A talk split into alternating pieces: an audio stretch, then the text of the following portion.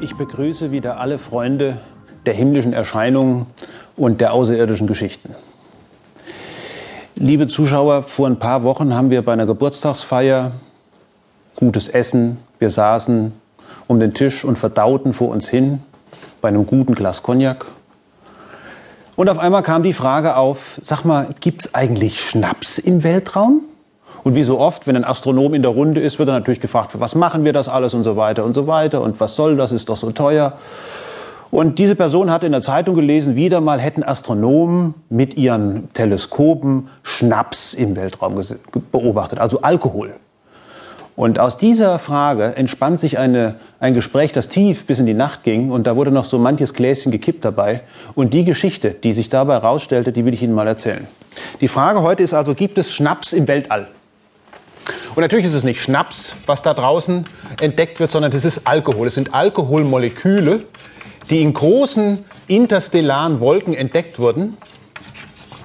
Und diese Moleküle, die Entstehung dieser Moleküle, das ist was ganz Besonderes. In solchen Wolken wie auf diesen Bildern hier zu sehen, in solchen Wolken hat man Moleküle entdeckt. Nicht nur Schnaps, man hat noch viel merkwürdigere Moleküle entdeckt. Also nicht nur Ethylalkohol und Methylalkohol, man hat Blausäure entdeckt, Kohlendioxid, Ameisensäure und in einem Fall sogar, und das muss noch bestätigt werden, die einfachste Aminosäure Glycin.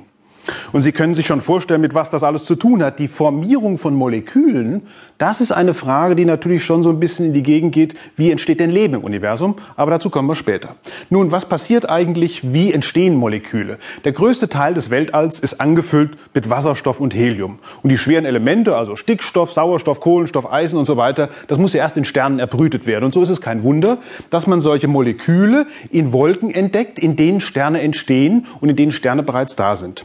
Und zum Beispiel solche hellen Flecke, wie man sie hier sieht, das sind gerade ganz junge Sterne, die in diesen Wolken das sie umgebende Material bestrahlen, anstrahlen, zum Leuchten bringen und sehr heiß werden lassen.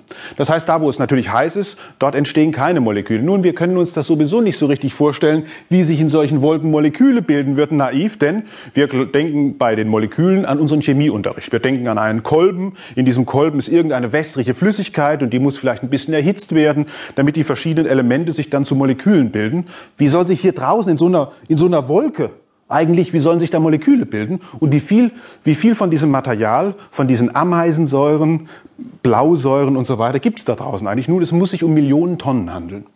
Denn ansonsten würde man das Signal dieser Moleküle in solchen Wolken gar nicht entdecken. Es müssen also riesige Mengen von solchen Molekülen vorliegen.